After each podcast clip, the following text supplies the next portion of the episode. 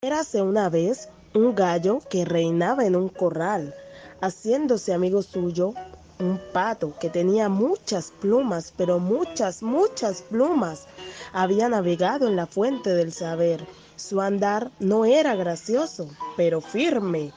Su voz no era melodiosa, pero grave y sostenida. Este le aconsejó a su amigo el gallo que se cortase la cresta, que era chocante, y los espolones, que eran inútiles.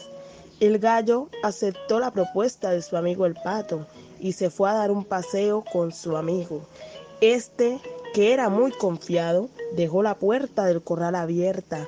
Cuando volvieron, fue el gallo a su hogar a encender y vio en él dos luces.